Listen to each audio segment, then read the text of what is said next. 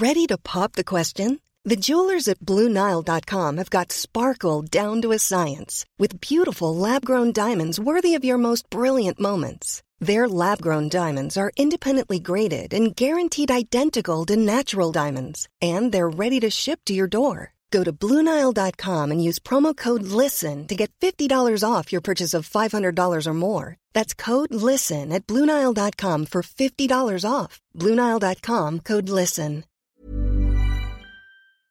Bienvenue à tous. Nous sommes ensemble pour découvrir ou redécouvrir ce qui fait notre pays, notre nation, ce qui fait la France. Voici la belle histoire de France. Elle vous est racontée de façon chronologique, chapitre par chapitre, par nos deux passionnés, Franck Ferrand, euh, Marc Menant. Nous avons déjà évoqué ensemble Vercingétorix, euh, qui fédère la plupart des peuples gaulois, euh, puis la Gaule des quatre premiers siècles, la Gaule des premiers chrétiens. Voici le chapitre 3 aujourd'hui, Clovis, le baptême de la France. Un moment capital euh, de notre histoire, puisque certains disent même que c'est le point de départ de l'histoire de France. Alors, cette émission sera en deux parties. Nous aborderons, aborderons tantôt avec Franck Ferrand, tantôt avec Marc Menant. Euh, qui est Clovis? Comment est-ce qu'il s'impose en tant que roi des Francs? En quoi son baptême marque une étape décisive de l'histoire de France? Dans la deuxième partie, nous verrons euh, comment Paris devient capitale, comment Clovis a unifié ce qui, un jour, deviendra la France. C'est parti. Alors, Marc, euh, Franck Ferrand, je commence avec vous, avec euh, euh, Clovis. D'où vient-il Ah ah. Qui est-il de quel, voilà, de quel peuple vient-il On peut dire qu'il est le premier grand personnage de l'histoire de France. On a eu Vercingétorix, mais est-ce que c'est déjà l'histoire de France? C'est discutable. Oui. Clovis, il va faire naître notre histoire d'une certaine façon. C'est un franc. C'est un chef franc, un roi des francs. Alors, qui sont ces francs? Ben, C'est une, c'est un, un- un peuple qui est d'origine germanique. Ce peuple, on le retrouve dans le nord et dans l'est de notre actuelle France. Vous avez deux euh, grands groupes de francs. Vous avez les francs saliens qui sont à l'emplacement de l'actuelle Belgique, et puis sur les rives du Rhin, ceux qu'on appelle les francs ripuaires. Ce qui nous intéresse nous aujourd'hui, ce sont essentiellement les francs saliens. Ils se sont manifestés dans l'histoire ces francs par une espèce de, de puissance. Ce sont des guerriers incroyables et surtout ils sont des guerriers obéissants. Ils ont toujours un chef et un chef très fort, ce qui fait leur différence avec les autres envahisseurs. Parce que, et ça nous le raconterons au cours de la prochaine émission, il faut vous dire qu'à mesure que l'Empire romain diminue, se, se décrépit peu à peu, à mesure que l'Empire romain perd sa puissance, eh bien, il y a des gens qui vont en profiter. Vous avez toutes sortes d'en- de- d'en- d'envahisseurs. Alors, c'est l'époque des grandes invasions. hein. Euh, il y a les Alains, il y a les Vandales. Les Vandales qui vont être jetés, jetés hors, de, hors de Gaule par les Goths. Alors, vous avez les Visigoths, On les voit ici euh, sur la carte effectivement le remplacement. Voilà, alors tous- ces gens-là euh, descendent, vous voyez, euh, euh, ils, ils traversent la Gaule, si je puis dire, et puis ils s'installent. Vous avez au sud-est, en vert ici, les Burgondes, vous avez en jaune les Visigoths, et les Francs, eux, ben, ils sont là-haut en bleu, vous voyez, au début. Nos Et- petits saliens. ils ont eu, bien sûr, ces francs, des, des chefs très célèbres, Clodion, Pharamond, Mérové, qui va donner Ah. son nom à la dynastie des Mérovingiens. Bon, ces chefs, ils sont plus ou moins mythiques, on ne sait pas trop s'ils ont existé. Toujours est-il que le chef qui, euh, qui domine les Francs à l'époque de la chute de l'Empire romain en 476, c'est un certain Childéric. Et ce Childéric a un fils, quand il meurt lui-même en 481, c'est son fils Clovis qui prend le pouvoir. Alors Clovis, bon là vous avez des représentations qui sont des représentations très très tardives et très fantaisistes parce que personne ne sait à 15 quoi ressemblait Clovis. quand il- quand il accède au trône. Oui, il est tout jeune, il a 15 ans, il est, c'est, en tout cas c'est un très grand et très fort gaillard et il paraît qu'il est très spectaculaire, il est très charismatique. Clovis, c'est Clodovicus, c'est comme le Lodovicus euh, latin. En fait, c'est Louis.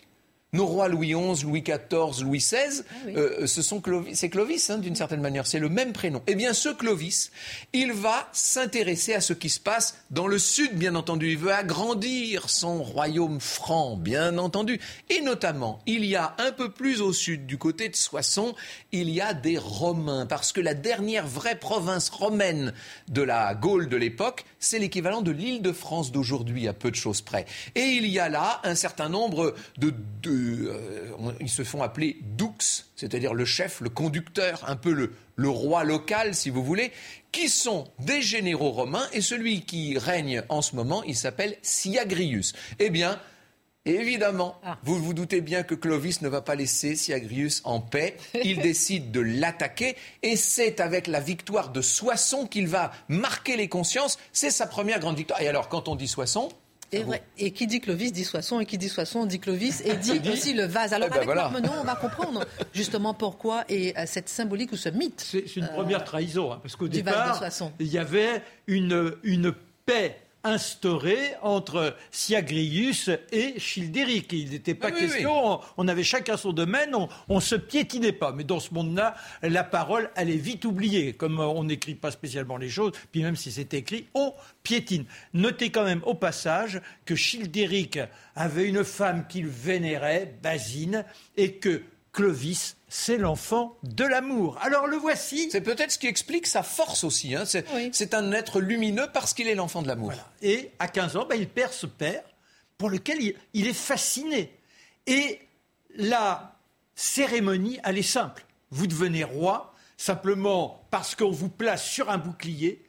Et là, les braves vous hissent et la foule tout autour se mettent à applaudir et vous êtes enfin, je dirais, dans l'enthousiasme général, reconnu comme chef. Et ensuite, il faut mériter cette place de chef. Et comment? Eh bien, en étant brillant au combat, en ayant de l'audace, ne jamais reculer et savoir galvaniser ses troupes. Et le voilà Sur le Face à ce Romain en décrépitude, un garçon qui sans doute se laisse trop alangui sur euh, ces sortes de chaises, vous savez, où on mange de lit-chaises, où on mange à plat ventre, et il a perdu sans doute de sa vigueur combative. Tandis que Clovis arrive avec ses gaillards, on a les trompes, papa, papa, et à cheval pour certains, et là, ce sont les cris il faut imposer une sorte de terreur à l'ennemi, montrer comment on est déterminé. On se déchire littéralement la gorge. Et puis après,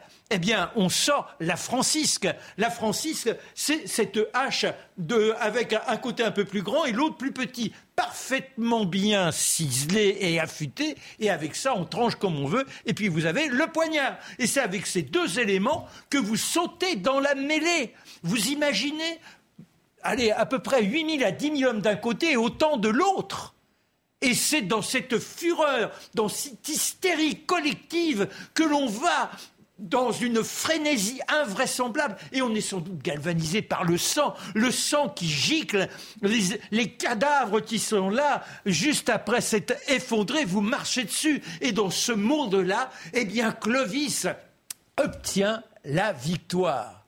Mais quand ils sont arrivés, qu'ils ont rencontré l'ennemi, auparavant, ils avaient fait quelques détours par les églises, par les maisons, et on avait rapiné. Oh, le butin Oh, belle opération Alors, selon la coutume, on se réunit, Clovis apparaît, et on va effectuer le tirage au sort. Là, le chef n'a pas plus que les autres. C'est le sort qui décide ce dont vous héritez. Et là, Clovis dit, mes chers guerriers, vous avez été extrêmement brillant. Puis-je vous demander une faveur? Ce vase-là, c'est un vase qui appartient à un évêque. Je voudrais l'avoir pour moi. Et là, vous avez un hirsute, un personnage colossal qui ose affronter le chef, presque le défier. N'oubliez pas, il n'a que 20 ans, c'est peut-être presque une prétention, un désir de prendre le pouvoir. Toujours est-il qu'il lui dit Tu n'auras pas plus que le sort. Et à ce moment-là, il prend sa Francisque et clac frappe le vase. Oh Selon la légende, il se brise, mais que nenni, car il n'est point de porcelaine, il est en fer. En revanche, il, est, en argent, probablement. Hein. Voilà, en argent, pardon.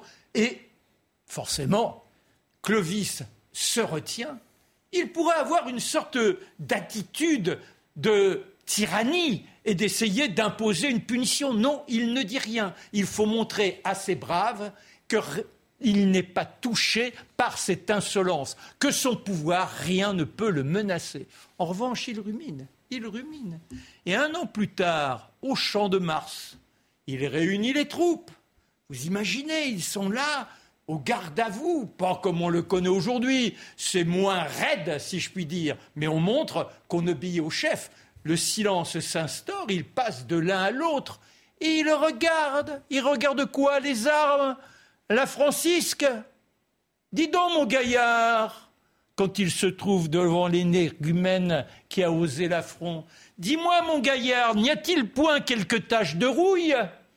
Et ton poignard, t'appelles ça un poignard entretenu Il prend les armes, les jette par terre.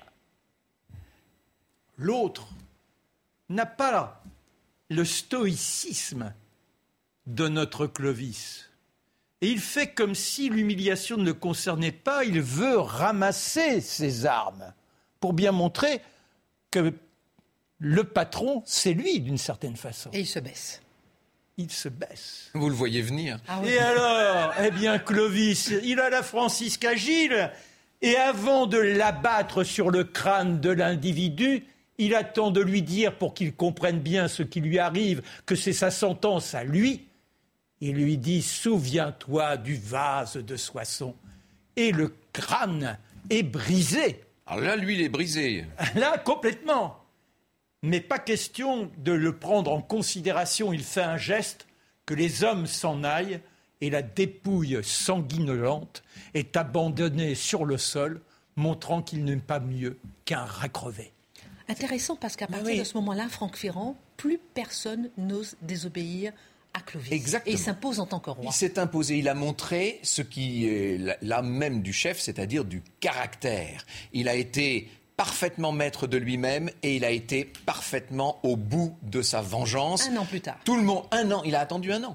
Tout le monde est tétanisé, on a compris à qui on a affaire. Il est un grand chef, comme il y en a tant chez les Francs, toujours. Cette histoire du vase de Soissons, euh, qu'on a beaucoup raconté autrefois, on apprenait ça à l'école par cœur, vous savez, bon. Mais cette histoire du vase de Soissons, elle est très symptomatique, elle nous apprend tout. Elle nous montre la hiérarchie chez les Francs, elle nous montre également leur caractère assez violent, faut bien le dire, et puis elle nous montre, ça c'est très important, le respect que ces païens ont pour l'Église, parce que le but de Clovis, du jeune Clovis, c'était de restituer ce très beau vase à son évêque. Et donc, il y a, ça c'est très intéressant cette histoire, parce que c'est la clé de toute notre émission d'aujourd'hui et de tout ce chapitre de l'histoire de France, c'est qu'en vérité, les Francs sont des païens, ce ne sont pas des chrétiens vous savez, les Burgondes, les Visigoths, etc., ce sont des chrétiens, mais des chrétiens hérétiques, ce qu'on appelle des arianistes. On en parlait la dernière fois. Vous savez, ce sont des gens qui ont une conception très différente de la religion. Ils sont euh, il, il, une hiérarchie entre le, c'est-à-dire que le Christ a un côté humain. C'est-à-dire que le Christ n'est pas Dieu. En tout cas, c'est un Dieu mais subordonné. Et donc, cette, cette, cette dimension particulière, cette hérésie, elle s'est répandue partout. Et d'habitude, les envahisseurs sont des chrétiens mais des chrétiens ariens. Là, lui, il n'est pas chrétien du tout, c'est un païen, mais c'est un païen qui peut se mettre au service de l'Église. C'est ça le secret des Francs et c'est ça l'histoire de Clovis. Et d'ailleurs, il va faire un mariage qui explique tout. Vous savez que bah, Clovis va épouser la nièce du roi des Burgondes. Le roi des Burgondes est un arien, mais sa nièce... Au sud-est. Au sud-est, hein, de, la, région de la Bourgogne, de Lyon, tout ça. Il habite à Lyon d'ailleurs. Et la nièce en question, elle a été élevée dans les principes de la religion catholique et donc ce païen de Clovis va épouser la très catholique Clotilde. Alors justement, le règne de Clovis est marqué par plusieurs dates, moments clés. 493, euh, le mariage avec Clotilde. 496, la fameuse bataille de Tolbiac près de Cologne en Allemagne. Est-ce que vous pouvez nous raconter, euh, Marc Menange Oui, alors juste une petite précision. Déjà, pourquoi il révère l'évêque de Reims qui lui a demandé ce vase, c'est parce que lorsqu'il est tissé sur le Rémi, quand il est tissé sur le bouclier pour succéder à son père, Rémi lui a envoyé une lettre où il le reconnaît comme roi. Et pourquoi? Parce que Rémy a besoin d'un chef fort afin d'irriguer, je dirais, l'ensemble du territoire et de gagner les âmes et les esprits. Stratège aussi, euh, Stratège. Évêque Rémy, oui. Alors donc, lui, Clovis, il comprend qu'il y a sans doute un intérêt. Mais on n'est pas encore là. Alors là, Clotilde, il a entendu parler d'elle, la réputation de beauté. Ah, Clotilde cette jeune fille a eu une, vie, une jeunesse, un véritable calvaire, si je puis utiliser ce terme, puisqu'on évoque la foi. Toujours est-il que sa famille a été trucidée par son oncle, Gondebaud. Voilà. Et Gondebaud la tient. Pourquoi? Parce qu'il envisage lui aussi que cette beauté, il la voit croître. Elle est magnifique, elle est d'une intelligence, un peu trop hein. dévote pour lui. Mais néanmoins, elle pourrait servir dans une tractation car elle représente un pouvoir. Et si vous offrez une si charmante personne à un roi, forcément, vous seriez en accord avec lui. Alors voilà, mais il n'a pas envie avec Clovis. Mais Clovis a entendu parler d'elle. Il envoie un émissaire. L'émissaire, oh, il se met en clochard. il est à la sortie de l'église et lui dit Madame, madame, madame, mon maître, qui est le grand roi Clovis, veut t'épouser. Malheureusement, Gondebaud a quelques oreilles qui traînent et par conséquent, il apprend la nouvelle, il essaie de la retenir. Le mendiant fera en sorte qu'elle soit libérée et en fanche. Ensemble, les voilà qui galopent vers Troyes. Ah, ils, ils y vont, ils y vont, faut pas qu'ils soient repris. Et qui les attend à Troyes Clovis. Et là, le mariage, comment ça se déroule? Oh, c'est simple. On se regarde, Apparemment, il y a quand même une sorte de coup de foudre. C'est pas écrit dans la chronique, mais il ne reste pas moins que l'un et l'autre, l'un et l'autre acceptent de se retrouver pour passer une bonne nuit, et c'est ainsi que l'on scelle l'union. Et au matin, cette union est admise si vous avez le cadeau du matin, le don du matin, c'est un mobilier. Eh bien maintenant, tu es chez toi, tu es chez nous, et les voilà unis à tout jamais. Sur l'oreiller, dans les nuits qui suivent, Clotilde lui dit Il te faut te tourner vers le ciel. Il te faut maintenant épouser le Tout-Puissant. C'est Dieu qui doit t'éclairer. Ça l'intéresse pas trop. Il a ses talismans, il a ses amulettes, il a ses hommes, il trucide comme il veut. On est dans la légende, ça l'intéresse pas trop. Mais il y a quand même quelque chose qui le taraude. Il se dit que, ma foi. C'est le cas de le dire la, foi pourrait l'éclairer à un moment donné, mais il l'écarte d'autant qu'ils ont malheureusement la douleur de perdre le premier enfant. Alors il lui dit, mais c'est quoi?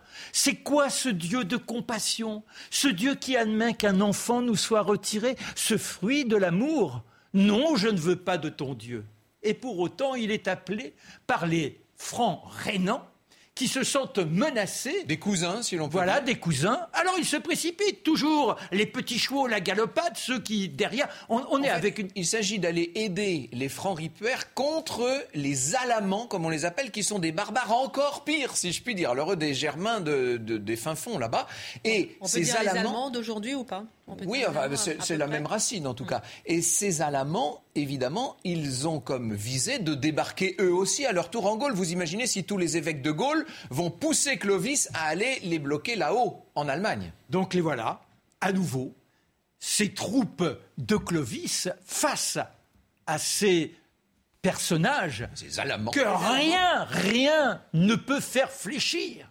Et la campagne, là encore, quand je dis la campagne, c'est la bataille carrément qui s'engage avec cette violence invraisemblable. Et à nouveau, le, sang qui jaillit de partout. Clovis qui tente de galvaniser les siens, mais il voit qu'ils fléchissent. Il en appelle à ses dieux, touche ses amulettes. Malheureusement, le sort n'est pas de leur côté. Alors, lorsque il a le sentiment que tout est perdu, il se tourne vers le ciel et lui dit, toi, Dieu de Clotilde, si véritablement tu existes, donne-moi la victoire, montre-moi que tu es le bon chemin, et là je me convertirai. C'est un véritable miracle, car à ce moment-là, il y a une sorte de panique chez les Allemands qui semblaient être déjà victorieux. Eh bien, certains fléchissent et certains commencent à se carapater. Et puis, la rumeur qui court, le roi vient d'être tué. Ils n'ont plus de roi. Alors là, forcément, c'est la grande débandade. Victoire de C'est la victoire de Tolbiac. Merci, Dieu de Clotilde. Oh, il l'oublie vite. C'est bien gentil, Dieu de Clotilde, mais bon, peut-être que dans le fond, les amulettes, elles ont fini par agir. Clotilde lui dit, il faut que tu te, il faut que tu te baptises.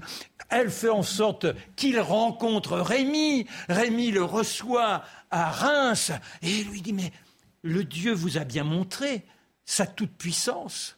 Et comment, comment, grâce à lui, vous pourriez fédérer les peuples? Oh, ça c'est la bonne chose. Déjà, je vous l'ai dit, dès son intronisation, il a compris qu'il lui fallait une force supérieure pour unir tous ces peuples qui se divisent. Eh bien, il dit, je vais me baptiser. Et les voici à Reims. On est le 25 décembre. C'est la nuit de Noël, la veillée de Noël. Voilà, et, et c'est pas par hasard. C'est euh, Rémi qui lui aussi. Alors Rémi, euh, il est parti, c'est un homme de grande famille, extrêmement instruit. Il a été évêque autoproclamé à 22 ans. C'est un homme qui règne sur ce monde avec une férule invraisemblable. Et là, il pense que la nuit de Noël, vous pensez bien, c'est la nuit du Christ. 25 décembre 498, on parlera. Alors on parlera des dates. Là, les dates, euh, la, date, n'anticipons pas, n'anticipons pas. Donc, on a cette cérémonie et la ville de Reims, c'est couverte, c'est une véritable nef. Vous avez les rues avec de grands draps brodés, les tentures sur les portes et les façades des maisons. En tête de la grande procession, la croix, tenue par de jeunes enfants, et derrière eux, les moines. Vous savez, avec le capuchon blessé, baissé, ils avancent, ils marmonnent les prières. Derrière, Clovis, qui tient la main de Rémy, les évêques tout autour, puis derrière Clotilde, tout de blanc vêtu, la pureté, les enfants de Clovis et de Clotilde, et puis les sœurs de Clovis. Et beaucoup de monde en fait. Hein. Ah mais, et les 3000 de la garde, les 3000 gaillards qui sont là, dans la toute-puissance de leur arme. On entre dans la cathédrale Notre-Dame et on se rend. Dans, ce dans le baptistère de l'époque. Hein. Voilà, et on se rend vers le, vers le baptistère. Et à ce moment-là, Rémi s'aperçoit que la sainte ampoule avec lequel il avec laquelle il doit oindre Clovis, elle n'est pas là, car le diacre qui la portait était coincé dans la foule. Il se lève vers le ciel et là, miracle, il y a une colombe avec la fiole au bout du bec. Il peut l'acquérir et à ce moment-là se tourne vers Clovis qui se dénude, les amulettes sont autour du cou, les talismans, et lui dit Rejettes-tu Satan? Oui. Crois-tu en la Sainte Trinité? Oui. Condamnes-tu l'hérésie? Oui. Choisis-tu d'être catholique? Oui. Alors, fier Sicambre, ôte tes amulettes, ôte tes talismans, adore ce que tu as brûlé, brûle ce que tu as adoré.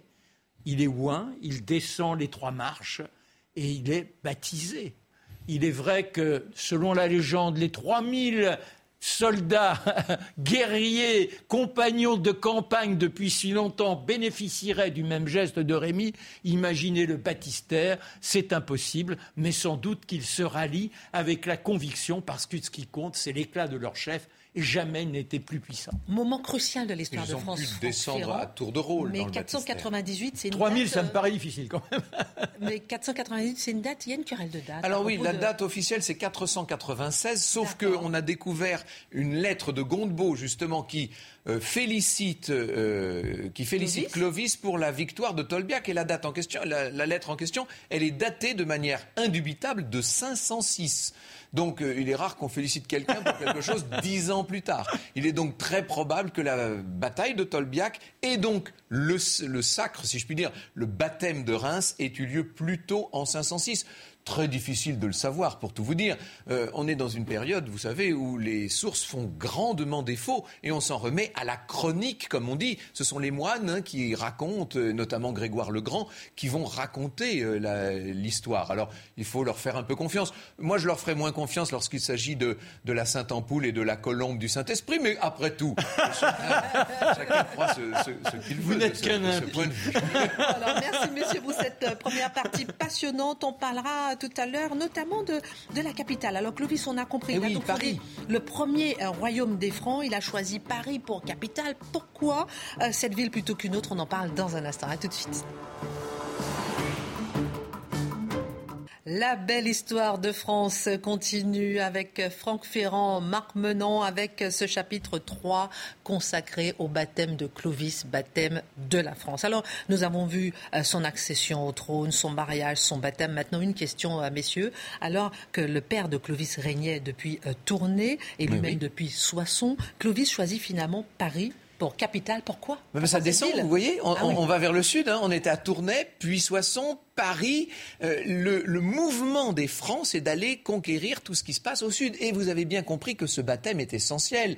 Saint Rémy, lorsqu'il dit au fier Sicambre, courbe la tête, il lui demande un s'il euh, renonce à toute hérésie et deux, s'il épouse la foi catholique. Et dans les deux cas, Clovis dit oui. Il devient donc le bras armé de l'Église catholique. Ce qu'il faut bien comprendre, là je vous propose de faire un tout petit retour sur ce que nous disions la dernière fois. Vous avez cette population gallo-romaine qui petit à petit est devenue une population chrétienne. Il se trouve que dans les Gaules, le christianisme est un christianisme catholique, c'est-à-dire pur, orthodoxe, qui respecte le dogme, mais que tous ces envahisseurs qui sont arrivés, les Gauls, les Burgondes et les autres, et les Alains et les Vandales, tous ces gens-là étaient des Ariens, des Arianistes, c'est-à-dire des hérétiques, si vous voulez. Et ils se sont installés petit à petit dans les Gaules à la faveur de la décadence de l'Empire romain, ce que je vous disais tout à l'heure. Il faut bien voir tout ça, parce que c'est là que ça se passe. Il se trouve que l'envahisseur païen, si je puis dire, le franc, Clovis, va devenir lui-même un catholique et son épouse a été élevée catholique. À partir de ce moment-là, tous les évêques dans les villes de Gaulle, tous les gallo-romains qui pratiquent la religion catholique ont enfin trouvé leur chef. N'oubliez pas que depuis 476, il n'y a plus d'empire romain. On ne sait plus à qui se voit, il n'y a plus de protecteur. On est, j'allais dire, tout nu, on est comme ça, on n'a pas de protecteur. Et donc on va essayer de se raccrocher à ce fier euh, roi franc, à ce Clovis qui est devenu catholique et qui va donc pouvoir se retourner maintenant contre les Burgondes, contre les Visigoths, d'une façon générale, contre l'hérésie. Et il va s'installer à Paris pour deux raisons. La première raison, c'est que Paris est une ville essentiellement romaine. C'était le palais de l'empereur Julien, notamment, vous savez. Euh, Paris, c'est une ville qui est euh, qui est une création romaine et qui est, une, qui est l'incarnation de cette civilisation romaine en Gaule. Et puis Paris. Lutèce le prouve encore aujourd'hui eh avec les fameuses arènes telles que l'on peut les visiter. Et pourquoi pas Orléans, par exemple, qui est une Ah, mais Orléans, il est souvent à Orléans. Euh, mais à Orléans, il n'y a pas Sainte-Geneviève, parce que c'est ça. Ah, Sainte-Geneviève bah, Sainte-Geneviève, c'est celle que l'on appelle la protectrice de Paris. C'est une femme d'une très très belle famille. Là aussi, prise très tôt par la dévotion. Hein. Voilà, ah elle, était de Nanterre. Et elle a défendu Paris, galvanisé les peuples lorsque Attila et Léon menaçaient cette île de la cité. Parce que quand on dit Paris. C'est-à-dire un demi-siècle plus tôt. Voilà. C'est-à-dire que c'est l'île de la cité. Donc vous voyez, il y a une sorte de protection naturelle également. Ce qui fait que Paris s'impose stratégiquement et Sainte Geneviève est devenue un peu la confidente de, Clovis. ça n'a pas parce que, été le cas. Hein. Non, non, ça n'a pas toujours été le cas, mais c'est une relation qui se tisse grâce à Clotilde, car ce qui unit ces deux femmes, bien évidemment, c'est la transcendance. Sainte Geneviève, enfin, qui n'est pas encore Sainte Geneviève, mais elle est, euh, tout le monde sait très bien qu'elle est une personne sainte. Les gens viennent écouter, euh, j'allais dire, c'est la moindre On lui prête déjà des miracles, d'ailleurs. Elle, elle, accomplit des miracles, etc. Euh, elle a longtemps été la grande adversaire de Childéric, qui était le père de Clovis. Et Clovis, mais fidèle, elle a un tel prestige, et puis elle est soutenue, alors elle totalement par l'Église, etc.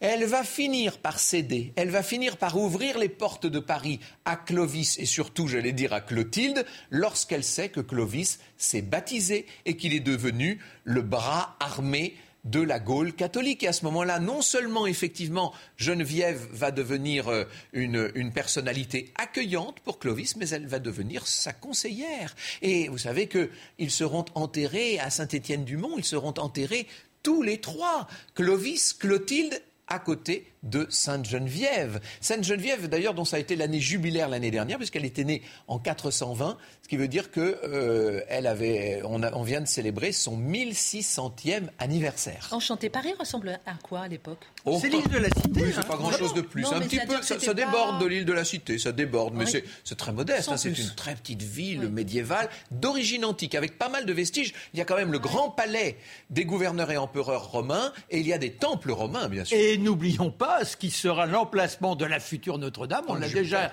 évoqué. C'est-à-dire que c'était un temple païen et les, prémices de la cathédrale sont déjà en fondement à travers une petite église que l'évêque s'est empressé d'ériger sur ce temple romain pour bien montrer que dorénavant, c'était la toute-puissance qui gouvernait et ce n'était plus les esprits. Alors, Clovis est donc celui, si j'ai bien compris, qui va unifier le territoire qui deviendra la France en avançant bataille après bataille. On l'a compris. Mais Franck Ferrand, jusqu'à jusqu'à quand? Ah, Mais, jusqu'à ce qu'il ait, jusqu'à ce qu'il ait vaincu l'hérésie, c'est ça l'idée. Il va d'abord s'attaquer à toute la région sud-est, hein, euh, de Dijon, Lyon jusqu'à Avignon, etc. Ce qu'on appelle le royaume des Burgondes, la Burgundie.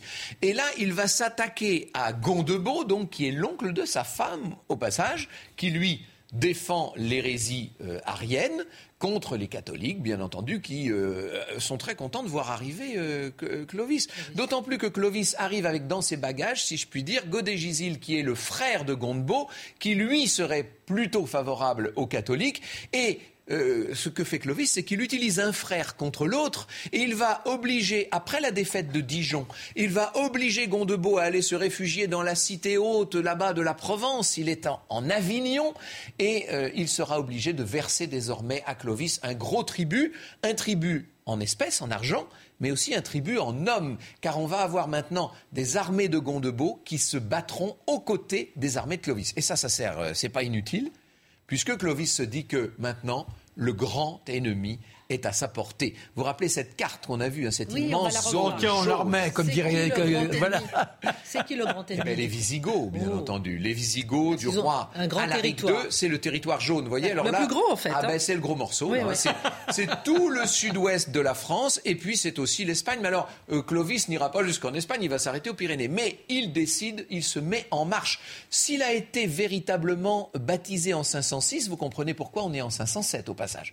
Quand on part de Paris et qu'on va vers Bordeaux et Toulouse, on prend la grande voie romaine qui passe par Tours, par Poitiers, par Saintes, etc. Tours, Poitiers, ça vous rappelle quelque chose? Ça vous rappelle Saint-Hilaire, Saint-Hilaire? Eh ben voilà. Nos évangélisateurs de la dernière émission. On va bon élève. Euh, on va voir. Je note. ça fait plaisir de voir qu'on parle pas en ah, Non, mais vous me passionnez, franchement, honnêtement. On voit Clovis qui va euh, se recueillir sur le tombeau de Saint-Martin. C'est un moment extraordinaire et il va dédier à Saint-Martin sa dynastie, la dynastie qu'il est en train de fonder, ce roi Clovis. Euh, va, on va l'appeler la dynastie mérovingienne parce que le chef le plus célèbre euh, parmi les ancêtres de Clovis, c'est Mérové. Bon, cette dynastie mérovingienne, elle est maintenant sous l'invocation de Saint-Martin. Alors, il est à Tours maintenant avec son armée. Euh, il faut imaginer cette espèce de géant qu'est Clovis, ce personnage hyper charismatique. Tous les soldats sont prêts à, se, à, mourir pour lui. Vous savez, ça fait partie de ces chefs qui sont capables de susciter l'amour dans les troupes. Quoi. Il est incroyable. Comme Vercingétorix Un peu comme Vercingétorix. Et comme d'autres, on, on, en croisera un certain nombre dans, l'histoire. Bonaparte, forcément, dans l'esprit vient. on franchit les siècles un peu rapidement. Et, là, il s'attaque aux Visigoths. Eh oui, mais sauf que pour aller s'attaquer aux Visigoths, il faut encore descendre jusqu'à Poitiers, car les Visigoths sont en train de remonter vers Poitiers. Poitiers, l'ancienne cité de Saint-Hilaire, vous vous rappelez, ville très riche, très importante. Première église de France.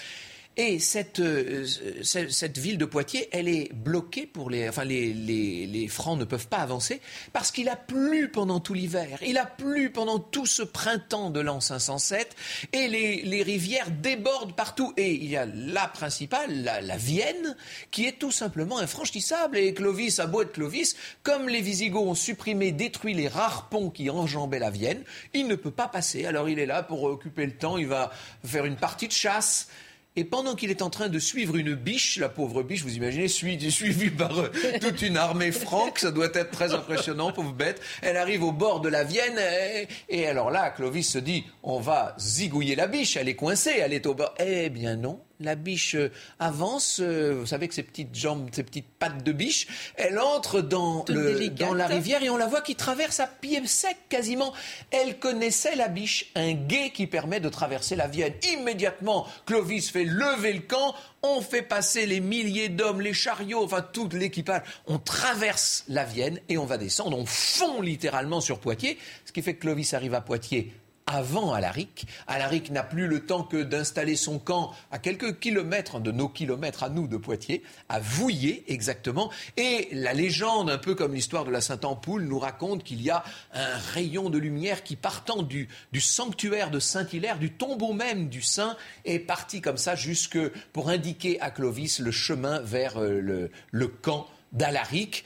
Clovis arrive avec ses soldats, et là, ça va être, on se dit, ça va être la pire mêlée du haut Moyen Âge. Vous imaginez ces deux grandes armées, l'une face à l'autre.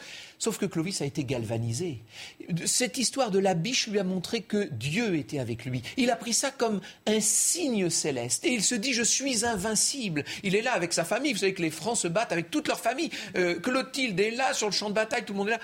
Et Clovis décide de partir seul, dans une espèce de chevauchée comme on en connaît très peu dans l'histoire de France. Il va traverser la cavalerie des Visigoths, il va se rendre jusqu'à celui qui est le, le chef, le roi, qui s'appelle euh, donc Alaric II.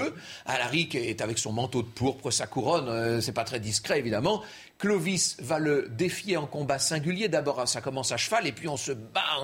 Et Clovis est beaucoup plus fort, beaucoup plus puissant que le pauvre Alaric, qui va être tué. Et à partir de ce moment-là, c'est la débandade complète dans le camp des Visigoths. C'est la victoire des Francs. Et vous imaginez le gros morceau que ça rapporte dans l'escarcelle de Clovis. Clovis non seulement était déjà le roi des Francs, non seulement avait vaincu au moins symboliquement les Burgondes, mais il a mis à plat de couture ses Visigoths, ce qui va faire ce, ce grand royaume que vous voyez là maintenant. Et les Burgondes, c'est vrai, ne sont pas encore assimilés au royaume franc, mais à la limite, ils en sont devenus les alliés malgré eux. D'ailleurs, ils avaient battu, ils s'étaient battus aux côtés de Clovis dans cette bataille de Vouillé.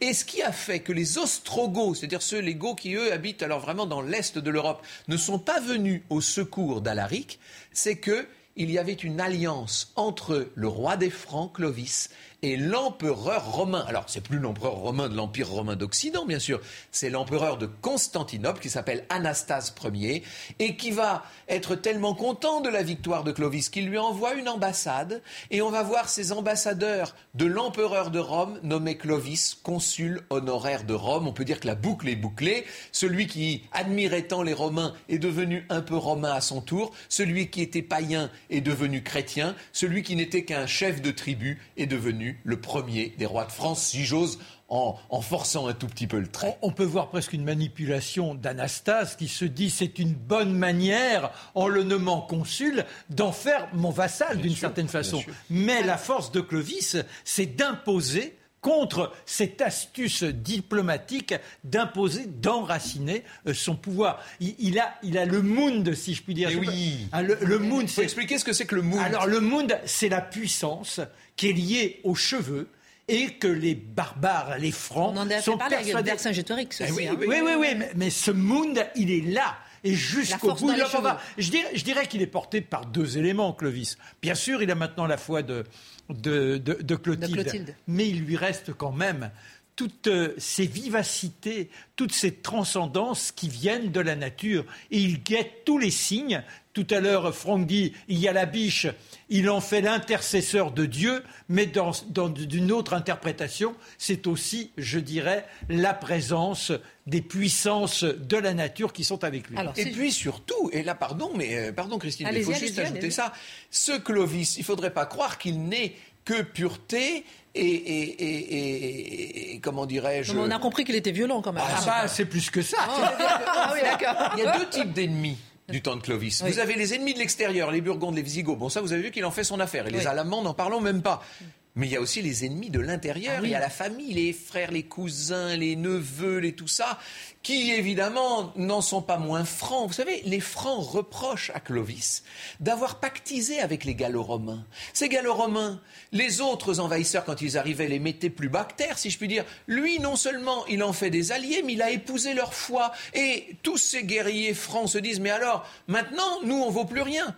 Euh, nous, on n'est pas chrétiens, nous, on n'est pas gallo-romains. Mais donc il, tuait sa famille, c'est ça? Ah, ben, c'est... Ah oui, mais, mais, il pourquoi, les zigouillait. Euh, mais alors, euh, il y en a un, il lui décolle la tête, il lui coupe la tête en deux. Dès qu'il n'obéissait pas, dès que... Ah, non, mais même pas, mais même ceux qui obéissent, ils viennent par exemple ah avec de beaux cadeaux. Il y en a un qui arrive avec un grand coffre magnifique plein de, de, belles vaisselles et de, et de riches étoffes. Il ouvre le coffre pour montrer à Clovis et Clovis lui dit mais montre-moi qu'y a-t-il là-dedans Alors le, le, pauvre malheureux, il se penche pour essayer de rattraper quelque chose. Et Clovis lui referme le coffre sur le, sur le corps, il ah le tue comme ça. Il passe son temps à tuer tout le monde dans sa ah famille. ah oui, non, mais ça n'est pas un tendre, ça n'est pas un saint Clovis, même si n'est-ce pas Ce qui fait Il sera néanmoins et, et le soir, il y aura quand même le banquet avec les citars. on fait bombance, le grand chaudron. après avoir tué toute la famille, on, bah, bien on fait bombance. on fait bombance, la viande qui bout dans les grands chaudrons, les citars qui jouent derrière. La vie est belle. Bon, messieurs, on a vu, et c'est très intéressant comment Clovis a agrandi son territoire. Ah on a vu cette carte. Euh, au point de créer la France, ce qui deviendra la France, son royaume. pour l'instant, c'est le royaume des Francs. On va l'appeler la Francie et un jour, ce sera la France. Ah, j'ai hâte qu'on parle effectivement de ce mot France. Quand est-ce qu'il arrive, justement Mais son royaume ne va pas rester soudé. Pourquoi? Bah, Parce que euh, le drame chez les Francs, c'est le partage. On l'a vu tout à l'heure avec euh, chacun sa part et c'est le sort qui décide. Et dans la coutume, lorsque l'on est au pouvoir, au moment où le trépas vous absorbe, eh bien, euh, les richesses sont partagées, tel l'héritage aujourd'hui, entre les différents membres de la fratrie. Eh bien, le royaume, tac, tac, tac, et il a quatre fils. Alors, ça fait. vous avez compris, de deux lits différents. Il y a Thierry, Thierry de, du premier lit. Puis les trois autres. Hein. Voilà, alors, n'oublions pas. Childebert, Clodomir, Théodoric, le premier, on le voit ici. Clodomir, il va, il, va être, il va subir les assauts de ses frères. Mais enfin, ça, ça nous entraînera dans une autre histoire. Voilà, mais, mais ça montrera, avec ce qui oppose les frères, le désir de pouvoir, tous les coups sont permis. Il n'y a pas, bah oui, t'es mon frère. Non, on, est là, on est capable des pires atrocités. Mais pourquoi ils se déchirent Ce sont bah des Parce que c'est le.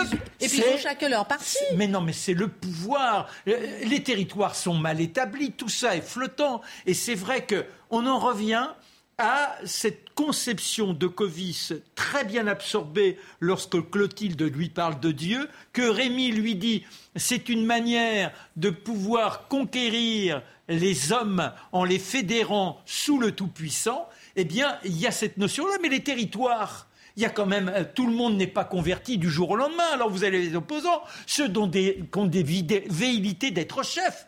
Et par conséquent, il faut bien tout imposer et entre frères, eh bien, on se déchire, ce qui fait que ce euh, royaume gigantesque va être littéralement, voilà, brisé, pire que le vase de Soissons. Voilà les, territoires des différents fils de, Clovis, vous voyez. Et évidemment, euh, ça, ce sera la malédiction des Mérovingiens, parce que cette dynastie créée par Clovis, elle va continuer de régner pendant deux siècles et demi, jusqu'à ce que les maires du palais, c'est-à-dire les premiers ministres, si vous voulez, finissent par prendre le pouvoir en leur nom. Ce seront les Carolingiens, ça, c'est beaucoup plus tard. Alors, on parle beaucoup justement des Mérovingiens. Qu'est-ce qu'ils nous ont laissé Ils ont créé une première cour. Qu'est-ce qu'ils nous ont laissé dans les villes D'abord, vous savez, ces Mérovingiens, ils ont joué un rôle essentiel.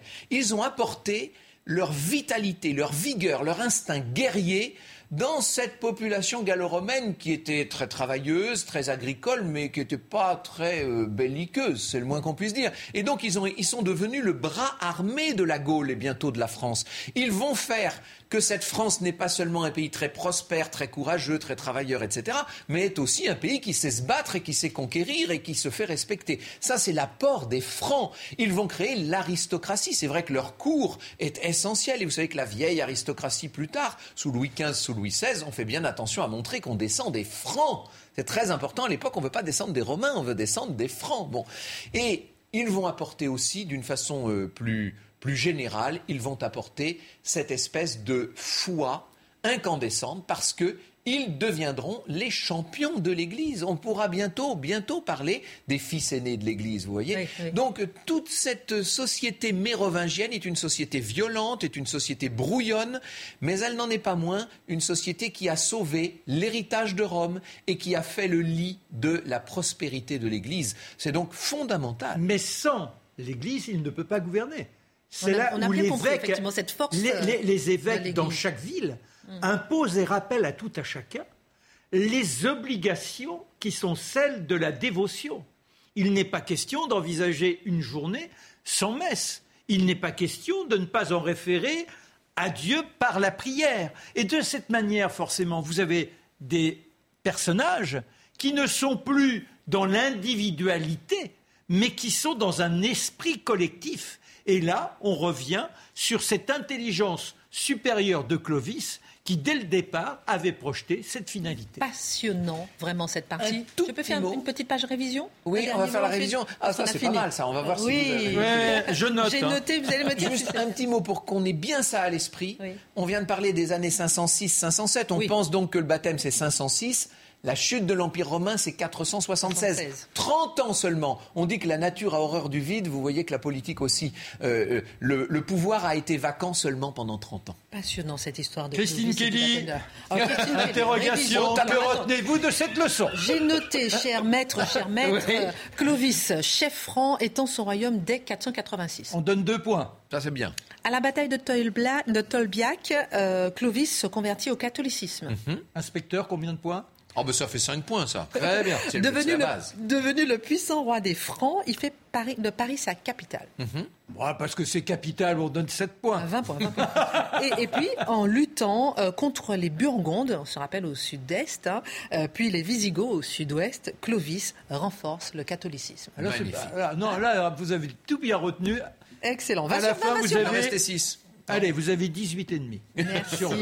Je me la perfection, c'est pour Dieu. Je me rajoute un point et demi. Alors, messieurs, un livre pour terminer chacun. Qu'est-ce que vous pouvez nous proposer euh, pour prolonger justement et ah, plonger dans, cette histoire Dans une série assez, euh, assez grand public euh, qui était parue chez, chez Pygmalion qui s'appelle Les rois qui ont fait la France et ensuite il y a eu les reines qui ont fait la France. C'est un, c'est le, le volume consacré par Anne Bernet à Clotilde cette merveilleuse Clotilde qui aura été peut-être finalement à sa manière aussi importante que ah Clovis lui-même. Ah on l'a bien compris. Ah, euh, je ne vais pas vous laisser sans Clovis. Alors, Clotilde et Clovis. Alors, ce livre, de, Michel Rouche. D'accord. Je dirais magnifique. Ça. Magnifique. C'est-à-dire que cet homme. Euh, qui est à l'affût depuis des années, qui travaille sur Clovis, qui euh, collige toutes les nouvelles trouvailles faites par les uns et les autres, eh bien, dans ce livre, d'une luxuriance incroyable, il fait rejaillir tout ce qu'on doit retenir, synthétise et nous donne une sorte de cohérence à ce récit avec des parties légendaires comme on l'a vu, mais à la fin, on est véritablement dans l'histoire. Michel Rouche, ce livre, donc Clovis, au pluriel on est dans l'histoire, on reste dans l'histoire, on poursuit dans l'histoire. La semaine prochaine, chapitre 4, à les grandes invasions des 1 aux Vikings. On en parlera tous ensemble. Merci infiniment de nous avoir suivis. À la semaine prochaine.